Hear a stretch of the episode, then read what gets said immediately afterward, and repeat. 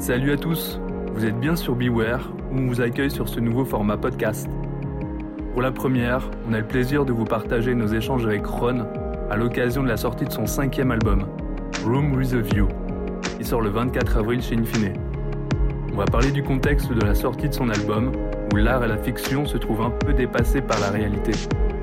Bonne écoute Bienvenue, merci de participer à l'interview avec nous. Première question, bah, comment ça va? Comment est-ce que tu comment est-ce que tu ressens la situation? Euh, bah là, ça va plutôt bien. Euh, après, j'ai traversé différentes phases. Euh, D'abord, une phase de, un peu de choc, comme tout le monde, quand le confinement est arrivé. Bah en plus, moi, ça arrivait vraiment sur la fin du spectacle que je donnais au Théâtre du Châtelet, où j'étais durant lequel j'étais entouré par 18 danseurs. Il y avait vachement de contacts, c'était fusionnel, plein d'émotions, de belles émotions et tout. Donc, le, la, la, transition a été un peu brutale. Le contraste entre l'isolation, euh, l'isolement et puis le et puis et puis et puis le spectacle juste avant était un peu un peu dur, un peu rude. Tu mets après un gros spectacle comme ça, en général, on a une espèce de gros coup de blues. Donc là, il était décuplé quoi, avec la situation et tout. Et puis en plus, quelques jours après, je suis tombé malade. donc euh, je pense que j'ai pas fait les tests, mais a priori, j'ai eu le, virus est passé par moi parce que j'avais vraiment tous les symptômes. Euh, mais c'était assez fulgurant, mais ça a duré 3-4 jours et puis c'est parti aussi vite que c'est venu. Et depuis, bah, je suis complètement confiné chez moi euh, avec ma petite famille, mes deux enfants euh, qui mettent plein de vie dans la maison mais qui tournent un peu comme des lions en cage. Et voilà, je commence à trouver des repères, à avoir un petit rythme. On prépare la, sortie de l'album qu'on a décidé de maintenir euh, au 24 avril après une, courte hésitation. On s'est demandé si on n'allait pas le décaler, comme on a vu qu'il y a plein d'artistes qui faisaient ça. Et puis on s'est dit que ça n'avait pas de sens, qu'il fallait maintenir la sortie comme prévu le 24 avril. Et finalement, on s'en sort bien. on arrive à, voilà, là, en ce moment, je suis dans la période un peu de promotion où je parle un peu du disque et tout ça à distance. C'est une période qui reste propice à la création pour toi? Alors non, c'est marrant, ouais, ça c'est drôle parce que en étant papa de deux petits enfants, en fait là, je suis surtout en train de de, de, prendre du temps avec mes enfants. finalement, je récupère pas mal de temps perdu aussi parce que dans l'année, je suis souvent sur la route, en tournée, et je rate pas mal de choses avec eux. Donc là, voilà, je suis confiné avec eux, j'en profite un maximum, j'essaie de, de profiter d'eux à fond. Et, et puis voilà, c'est vrai que c'est pas du coup euh, du, super facile de faire de la musique ou d'être créatif et tout parce que parce qu'ils prennent vachement d'énergie et d'attention et tout ça. Euh, du coup, j'avais juste réussi à faire à bricoler un petit morceau quand Molécule m'a demandé de participer à une compilation euh, pour lesquelles euh, les, les, les, fonds seraient reversés à la Fondation de France, la recherche contre le virus et tout. Je me suis dit, bon, je vais, je vais essayer de faire quelque chose et j'ai réussi à, à, bricoler un morceau sur une soirée comme ça. Mais sinon, euh, non, non, c'est compliqué. Moi, ça me fait rire quand je vois tout le côté euh, découvre, découvrez telle série, lisez l'intégrale de machin et tout. Moi, j'ai pas du tout de temps, en fait, beaucoup moins de temps finalement que, que quand je suis déconfiné. Et justement, tu parlais de la situation un petit peu de, confinement, notamment avec tes enfants. Euh, comment est-ce que tu leur expliques ça à tes enfants, donc la situation, le confinement, euh, etc. Ouais, mais j'essaie d'être assez, euh, comment dire, assez clair. j'essaie de pas être trop anxiogène, mais j'essaie de leur expliquer les trucs très clairement. voilà, je, leur explique, je leur explique l'histoire du virus. Euh, et puis, et puis non, j'essaie d'être, j'essaie d'être, d'être, de, leur expliquer clairement les choses et ils comprennent bien, on en parle et tout ça, quoi. Euh, eux, ils le vivent plutôt bien. Hein. ils sont, bon, c'est vrai. Euh, on est, on est juste, euh, on manque juste d'un peu de, comment dire, de, d'espace et de, mais, mais, mais sinon, ils sont super contents de passer du temps avec nous, avec moi. Et donc sur la composition de, de l'album, tu expliques à un moment qu'on fait tous un peu partie du, du problème et que euh, ça veut dire qu'on devrait aussi tous faire partie de la solution. Est-ce que tu penses que la situation aussi là euh, peut euh, provoquer une réaction globale? Ce qui nous arrive là? Ouais, tout à fait.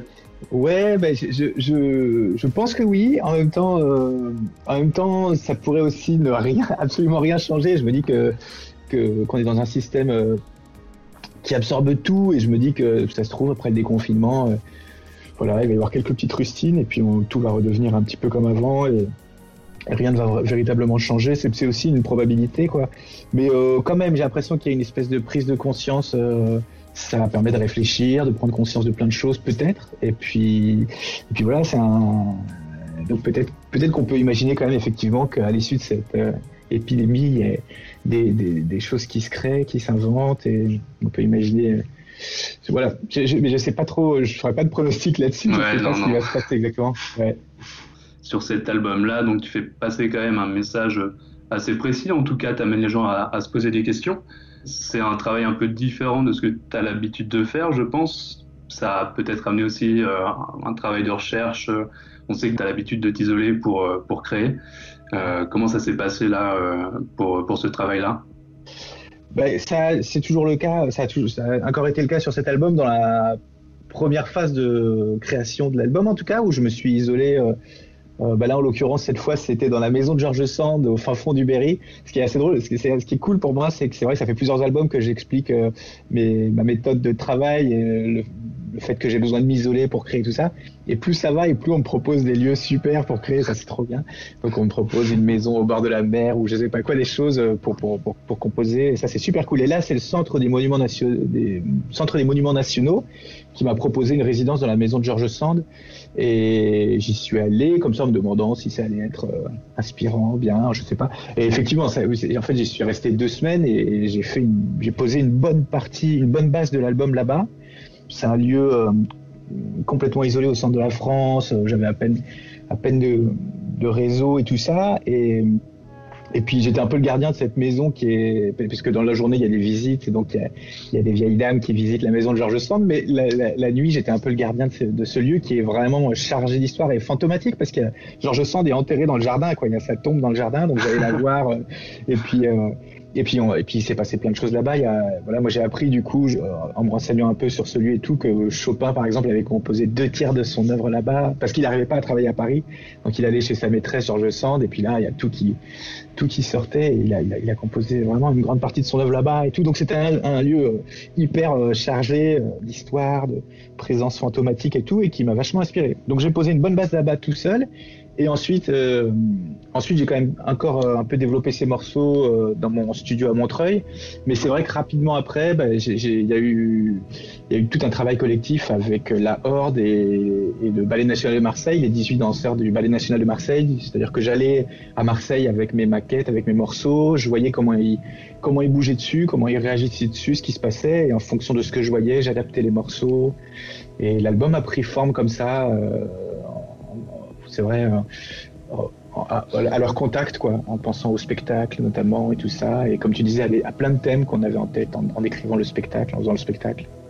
Est-ce que tu penses que euh, faire passer ce message via, le spectacle également euh, participe à euh, faire comprendre la situation, en tout cas ajouter un peu d'affect pour parler de, de ce sujet-là, plutôt que de l'information stricte, on va dire? Exactement, mais là t'en parlais hyper bien, je ne saurais pas dire beaucoup mieux. Non, mais c'est vraiment ça. C'est euh, moi au, tout départ quand, on, quand le théâtre du Châtelet m'a donné une carte blanche, euh, donc c'était il y a plus d'un an, et j'ai réalisé la chance que j'avais, c'est-à-dire que j'avais tout d'un coup euh, accès. Pendant deux semaines, j'avais les clés d'un théâtre, euh, d'un énorme théâtre super beau, public, populaire, au centre de Paris, et, donc j'avais une espèce de responsabilité. Je sentais que j'avais une espèce de responsabilité qu'il fallait que je fasse un peu plus qu'un concert instrumental, qu'il fasse danser, rêver, même si j'adore faire ça habituellement. Mais là, je, sentais qu'il fallait, euh, dans le contexte actuel et tout, euh, qu'il fallait que j'essaie de mettre un peu de fond, de faire passer des messages, des idées. Voilà. Et c'est vrai que c'est vrai que je me suis rapidement dit que j'avais pas non plus envie de faire une pièce de théâtre ou je, voulais quand même que ça soit un, spectacle instrumental. Il fallait que je reste dans le dans le domaine de mes compétences, la musique et tout ça. Mais je me suis rapidement dit que ça serait intéressant de travailler avec les danseurs parce que c'est vrai que les danseurs ils ont cette capacité à dire à, dire beaucoup sans, sans prononcer un mot à travers leur corps, à travers leurs mouvements, à travers des gestes. Ils font passer vraiment des choses très fortes. Et c'est vrai que c'est une manière de dire des choses qui est même euh, parfois beaucoup plus impactante qu'un qu long discours. Ça vient. Moi, je m'en suis rendu compte en travaillant avec eux et tout. Puis même, euh, voilà, quand le spectacle a commencé à prendre forme, j'ai vraiment l'impression que les gens qui ont vu le spectacle. Euh... Vous, vous l'avez vu le spectacle ou pas? Ouais. Vous savez... Ah, ouais, j'y étais. ben voilà, tu vois, j'ai l'impression qu'il n'y a pas un seul mot qui est prononcé, mais qu'on on sent qu'il y a quand même quelque chose qui se passe, qui ouais, c'est super fort. un truc.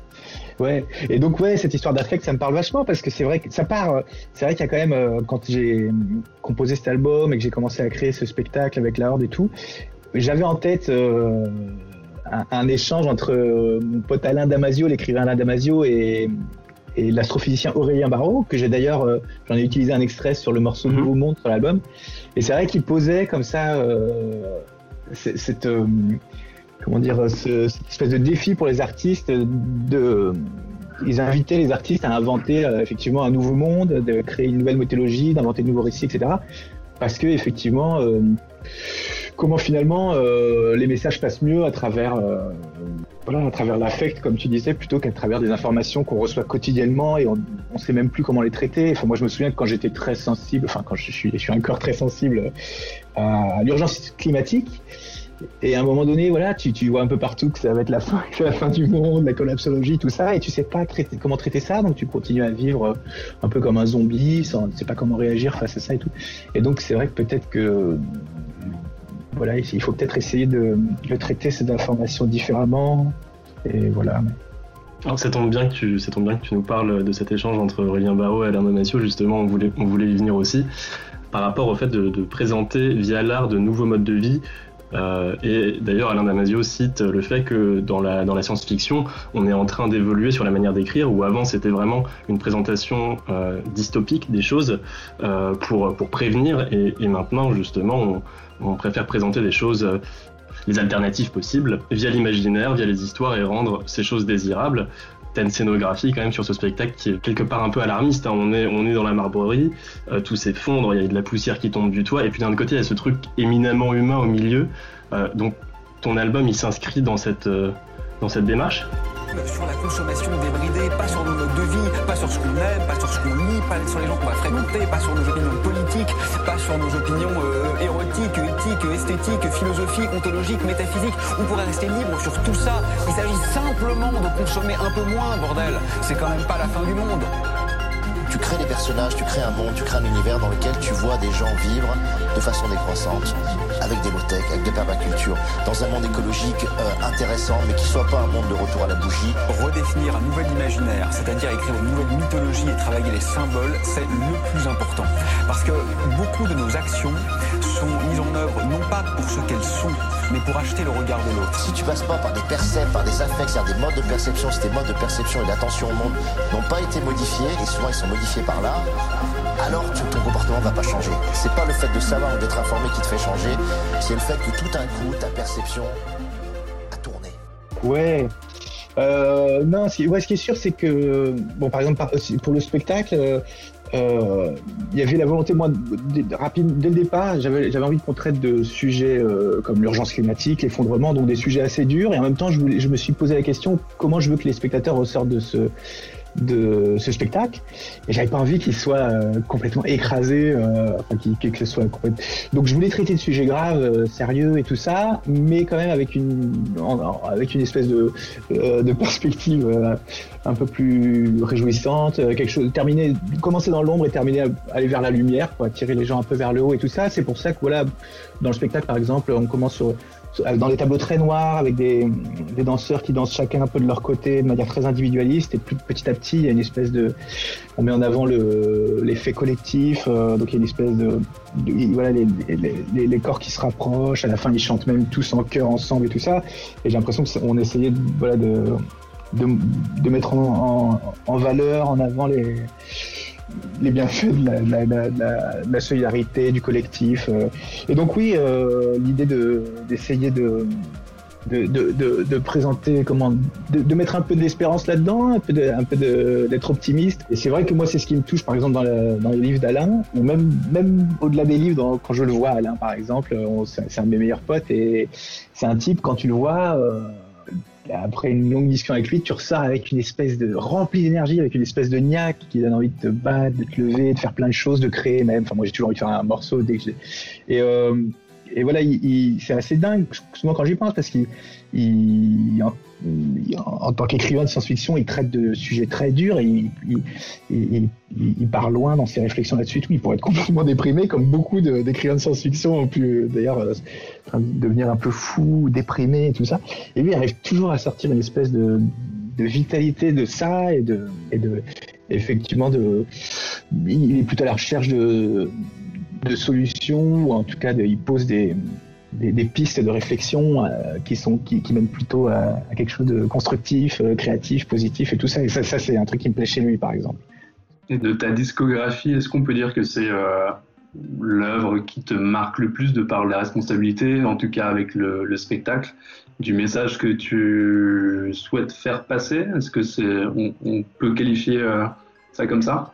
Mais euh, alors, moi, c'est vrai que là, aujourd'hui, j'ai vraiment l'impression que c'est mon disque euh, le plus important, mon meilleur disque en termes de production à plein, à plein niveau. Après, très honnêtement, je sais que c'est pas très objectif dans le sens où, où j'ai vraiment ce senti-là ces sentiments-là à chaque fois que je termine un album. Je sais que j'avais ce sentiment-là euh, sur le, à la fin du précédent album. Et euh, enfin, à chaque fois que je termine un disque, je me dis. Et, puis voilà, après, quand j'ai un peu de recul, bah, finalement, tu vois, je, me demande si je préfère pas mon premier album au troisième et tout. Enfin, donc, je, c'est un peu trop. Euh, j'ai pas de recul sur mon travail, mais, mais disons que là, oui, il y, a, y a plein de choses euh, comment dire C'est un disque qui pour moi a plus de sens, plus de fond. J'étais peut-être un peu plus dans la forme auparavant ou sur des, des, choses un peu plus abstraites où je faisais la musique comme ça de manière très spontanée, donc c'était plus des, émotions qui jaillissaient euh, de manière très abstraite. Et alors que là, c'est vrai que ça reste un disque instrumental. Il y a juste euh, quelques, on entend un petit peu Alain Damasio, Aurélien Barraud, ça pose des clés de riff comme ça pour la lecture de l'album, si on veut. Hein, c'est même pas obligé, mais ça reste un disque instrumental, donc on en fait ce qu'on en veut. Mais c'est vrai qu'il a été conçu avec des des thèmes en tête et tout ça qui, qui sont un peu plus profonds qu'auparavant peut-être.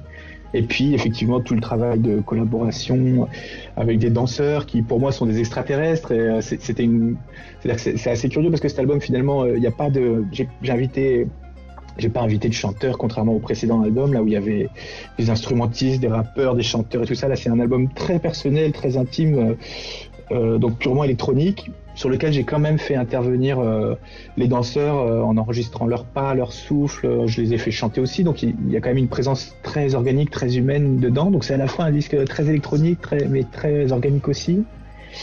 Oui, c'est vrai qu'il est un peu spécial dans, ma discographie, peut-être. Et puis malgré le côté production électronique, il a fallu du coup le tailler pour le live, vu que tu te, déplaces sur scène, tu es avec les danseurs. C'est vrai. Bah oui, oui, oui. Euh, C'est-à-dire qu'en fait, c'est vrai que l'album, finalement, je l'ai composé euh, en même temps que, que le spectacle prenait forme. Hein, et, euh, mais à un moment donné, il a fallu figer les morceaux quand même pour pouvoir, voilà, pour pouvoir préparer le disque et tout ça. En revanche, la préparation du spectacle continuait et on n'avait pas complètement fini, donc j'ai adapté les morceaux, je les ai tirés, j'ai changé pas mal dessus. Et puis effectivement, le fait de jouer en live avec des machines, donc en, recréant les morceaux avec des sonorités un peu différentes et tout ça. Euh, donc ça a pris, oui, ça a pris les morceaux ont pris des, de nouvelles formes derrière.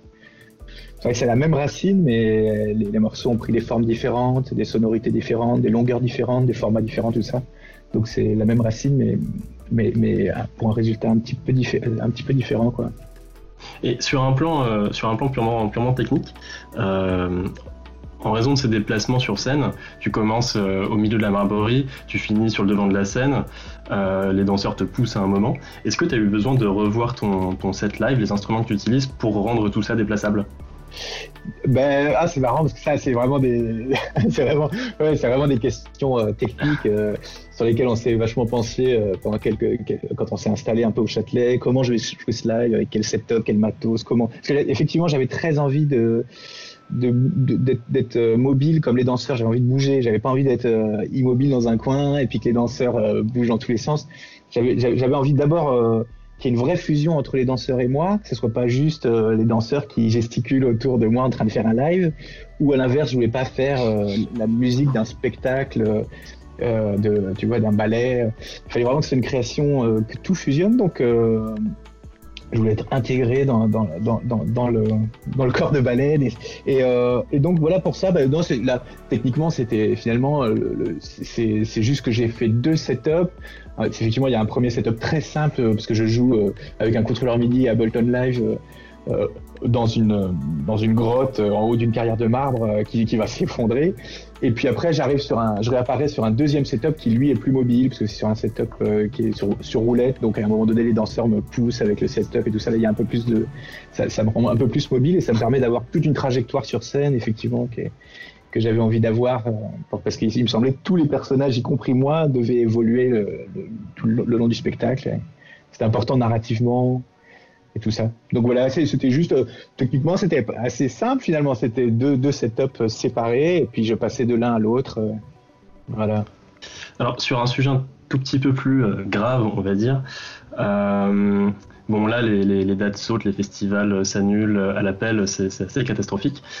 clairement, il va falloir penser à, un après, puis même déjà un, pendant. du coup, sur le, sur le pendant, bah, comment est-ce qu'on fait la, promo dans l'album quand on peut pas faire la tournée qui va avec? Ouais, ouais c'est vrai que c'est très étrange, putain, parce que normalement, c'est vrai que ça fait plaisir du, ça fait partie du, comment dire, du, euh, oui, oui, c'est, fait partie du, du, du, truc. Quand tu sors un disque, t'enchaînes tout de suite avec une tournée. Euh, et bon, là, effectivement, ça va être assez étrange parce qu'il risque d'y avoir un, long décalage entre la sortie de l'album et le premier concert, je pense. En plus, ce qui est assez troublant, c'est de pas savoir euh, vraiment quand euh, ça va reprendre. Ça, c'est assez bizarre. Tu sais, est-ce que ça va être Parce qu'à un moment, on espérait quand même. Euh, je me souviens qu'au départ, on espérait que euh, faire quand même les quelques festivals de, de, juillet.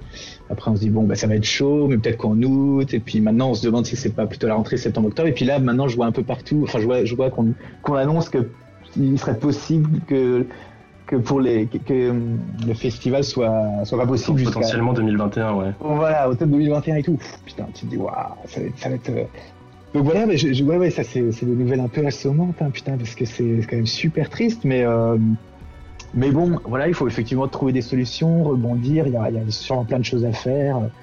Euh, ouais, donc voilà, j'avoue que je sais pas, pas encore vraiment réfléchi vraiment à la question. Là, là pour l'instant, c'est vrai que je me dis bon, il y a eu cette décision de maintenir la sortie de l'album. Je me dis, je me dis que c'est quand même ça aurait pas de sens de le décaler, tu vois, dans le sens où probablement qu'il y a pas mal de gens qui ont envie d'écouter du son en ce moment. Les artistes vont pas attendre les jours meilleurs pour sortir, de la musique, donc euh, je pense que ça c'est important. Et puis, en plus, en plus, euh, je trouve que c'est logique parce que c'est un album qui est finalement hyper lié à l'actualité. Euh, c'est vrai qu'il a été, tu vois, le spectacle par exemple, et donc l'album, la musique de cet album, ont, ont, sont fait rattraper par l'actualité il y, a cette anecdote que je raconte souvent, mais, mais c'est vrai qu'au spectacle, il y a ce moment où il y, y a des personnages sur scène qui ont des masques. Tu sais, y a une, pour symboliser un peu l'effondrement climatique, on a une espèce de pluie de poissons qui tombe euh, du ciel comme ça, et puis tu as des personnages qui les balaient. Euh, lentement avec des masques sur la tête et tout ça. Et en fait, sur les dernières représentations, avant que ça soit annulé, parce que sur les sur les neuf représentations, donc on n'a pas pu faire les deux dernières, elles ont été annulées à cause du à cause du confinement. Et donc euh, sur les dernières représentations qu'on a pu faire, il commençait à y avoir quelques masques dans la salle et euh, c'était très troublant parce qu'il y avait vraiment un effet miroir, euh, tu vois, entre la salle et la scène. C'était, on se faisait vraiment rattraper par l'actualité, putain. Et c'est pareil pour l'album où effectivement, tout d'un coup, tout résonne assez étrangement. Moi, voilà, j'ai donné des, instinctivement, spontanément des titres aux morceaux comme euh, Esperanza, Human ou, Nouveau Monde. Et là, euh, en cette période de confinement, je trouve que ça résonne assez différemment. Et, donc voilà, c'est, pour ça que je dis qu'il est, je crois qu'il est très dans l'air du temps et que c'était, c'est bien de le sortir le plus vite possible en fait pour parler un peu plus de, l'après, euh, admettons que euh, qu'on est sorti de crise, qu'on peut de nouveau aller en festival et faire des concerts. Bah, il y a clairement des questions climatiques qui se posent sur l'industrie musicale. Un DJ qui prend euh, l'avion tous les jours pour aller de festival en festival, faire venir 200 000 personnes et ça des centaines de fois par an pour tous les festivals qui existent. ça va commencer à poser problème. Est-ce que tu arrives à te représenter le festival de demain? Ouais. Ouais, ouais, ouais, ouais. C'est, je pense que c'est une histoire de. Bah, ça va être un peu la. Bon, déjà, la, responsabilité de chacun de. J'allais dire de pas abuser, quoi. De. euh, Bon, ça serait, ça serait, ça serait triste si on restait tous chacun chez nous et que, et que voilà, il, doit y avoir, tu vois, je, pense que c'est plus une histoire de, une histoire de, ouais, d'abus. C'est un peu comme, bah, en fait, finalement, euh, comme dans, comme comme euh, comme comme l'économie actuelle quoi enfin je sais pas comment comment des grands patrons accumulent des sommes gigantesques et tout cette histoire de j'ai pas les mots je suis désolé mais de j'allais dire de, oui, il n'y a pas de limite, euh, tu vois, d'exubérance, d'abuser. Je pense que c'est juste ça, peut-être. C'est-à-dire, euh, effectivement, donc par exemple, là, à l'échelle du, du DJ ou du, du, musicien qui part en tournée, bah, peut-être effectivement réfléchir intelligemment à comment, si vraiment il faut voyager pour tourner quelque part, en tout cas pas faire un aller-retour en, jet pour faire une date de, de deux heures, réfléchir à, à, toute une logistique de routing et tout, où tu, tu, tu bouges pour rester à un endroit très longtemps, enfin faire une, voilà, peut-être réfléchir intelligemment à ça et, et puis peut-être même, euh, ouais, ouais, enfin éviter, éviter voilà, c'est des trucs très, éviter au, maximum de prendre l'avion, toutes ces, toutes ces choses-là, toutes ces réflexions-là, il faut qu'on les ait, c'est clair, les musiciens en tout cas. Ouais. Et euh, d'une part, il y a le musicien dont la carrière doit se dérouler autrement. Euh, parce que euh, dès qu'on commence à percer, et eh ben du coup les tourneurs qui ont besoin de tête d'affiche font venir les gens. Il y a un espèce de système pervers comme ça qui tourne. Euh, donc peut-être euh, favoriser un petit peu plus les musiciens locaux, euh, faire des choses comme ça. Enfin, le, festival local, ça pourrait être. C'est clair. C'est clair, c'est clair, c'est clair, c'est clair. ouais, ouais, ouais. Non, mais ça, je suis complètement d'accord. C'est vrai que il y a un côté absurde à, dans, dans, alors encore une fois je dis pas qu'il faut que les Français jouent en France les Américains aux États-Unis enfin que chacun soit chez soi. C'est bien qu'il y ait de l'échange culturel et tout ça et, et, vivant et tout ça quoi. Mais mais peut-être que ça soit un peu mieux géré. Et oui oui c'est clair que euh, aussi réfléchir en termes de scène locale. Je pense que ça c'est clair qu'on que, que, ouais, on doit, on doit réfléchir à ça. On est tellement, c'est assez absurde que les, les artistes euh, jouent pas dans leur propre dans leur propre propre ville, propre pays et, jouent beaucoup plus, à, bougent beaucoup plus à l'étranger et tout ça. Peut-être qu'il y a déjà des choses à créer là où on est, quoi. Être un peu comme, pareil, un peu comme à l'échelle, comme les, comme le, comme j'allais dire comme le commerce et tout ça, quoi, le, raisonner un peu de la même manière, euh, fonctionner localement. Euh, euh, et ça, c'est vrai, c'est vrai. Il y a peut-être un truc à réfléchir là-dedans. On en a parlé un peu tout à l'heure déjà, c'est-à-dire qu'à travers les différents discours, on peut penser qu'il y aura une remise en, en question globale et que l'industrie musicale eh bien, ne sera pas épargnée. Il y aura certainement une remise en, en question du modèle et euh, par qui ça viendra, à ton avis? Question piège. Par qui ça viendra? Ouais, est-ce que ce seront les labels, les spectateurs, les artistes, ou c'est une responsabilisation globale?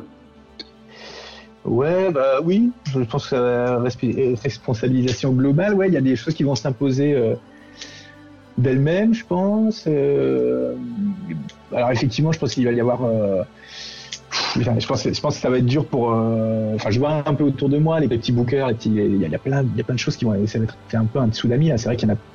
Euh, ça va être un truc un peu de, survivant, quoi. Qui va survivre à ça et tout ça. Mais après, encore une fois, je m'inquiète pas sur le fait que la capacité qu'on a à se réinventer, à, à, rebondir et tout ça. Donc, je, je, je, je, pense qu'on voilà, mais il y a des choses qui vont changer. Je sais pas encore exactement. En plus, moi, je suis très mauvais. Euh, j'ai jamais vraiment compris comment fonctionnait l'économie, enfin l'économie du disque et tout ça, machin. Mais euh, donc, je suis pas très bien placé pour parler de tout ça, mais euh, disons que je, je, je pense qu'on a les capacités de, de, rebondir, de se réinventer et tout ça. Encore une fois, peut-être que c'est comme on disait au début de l'interview, euh, ça peut être pour le mieux ou pour le pire, quoi. J'ai envie de croire que ce sera pour, pour que voilà que, que, dans, que globalement va, va, on peut faire quelque chose à monde meilleur, on peut aller vers un monde meilleur. Merci beaucoup Ron. Merci, je suis désolé. Merci. Non, mais y a, non, non, on, a beaucoup de choses à travailler du coup, euh, le festival de demain, la carrière musicale de demain. Ouais. Euh, en attendant, ben, on va se concentrer sur ton album qui sort toujours, du coup le 24 avril, c'est ça? Le 20, Il sort le 24 avril, ouais, ouais, ouais.